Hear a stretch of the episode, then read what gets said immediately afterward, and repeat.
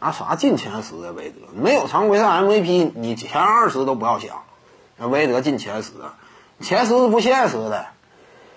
那不夸张的说，科比啊，你得亏是在生涯中后期那会儿拿了一个常规赛 MVP。你真要说一个常规赛 MVP 都没有的话，光指着五个总冠军呐啊，以及什么所谓的啊后三连冠时期啊后两连冠时期的两个总决赛 MVP，这个不行。你真正凭历史地位，你靠这个根本说不上话。那科比也是没拿到那一个常规赛 MVP 的话，那完了，那科比会非常尴尬。他的声势在全球范围之内有目共睹吗？那六十亿称号怎么来的？球迷拥趸非常众多。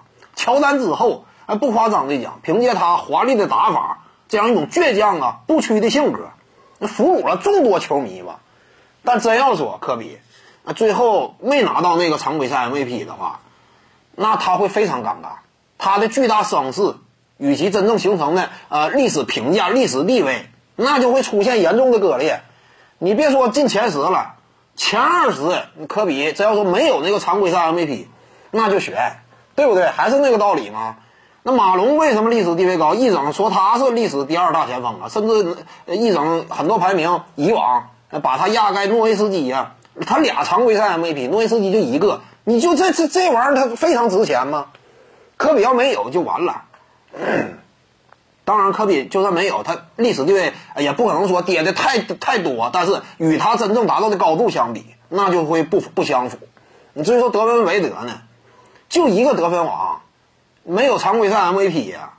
你真要说时间一放长的话，你这个历史地位就会一路往下滑。那些拿过常规赛 MVP 的竞争力会更强。你说他和艾弗森历史地位啊，艾弗森硬货太多了。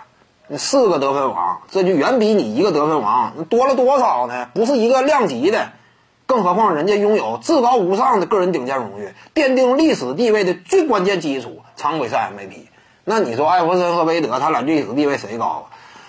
嗯，通常来讲呢，对于韦德，目前就是很多时候呢，啊，有一种同情分在里边，认可他的个人能力。哎，对于他没能过、没能够拿到过常规赛 MVP 呢，表示遗憾。再加上他呀，团队取得的成就呢比较高，那把他拔的位置呢相对来说高一些。但是艾弗森有硬货在，对不对？那你总体来讲呢，在我眼中啊，艾弗森他历史地位啊，那起码是不次于韦德的。你没有常规赛 MVP，你想进前二十啊，你太开玩笑了，前三十都难，对不对？但有常规赛 MVP，你起码你就有这种跻身的资格，能不能进不一定，但你有资格。对，詹姆斯为什么历史地位高？靠的最主要啊，世界常规赛 MVP。那别的不谈，科比、奥尼尔、邓肯加一块儿没有詹姆斯多常规赛 MVP。为什么詹姆斯地位高？科比、奥尼尔、邓肯什么级别的选手加一块儿常规赛 MVP 没有詹姆斯一人多，对不对？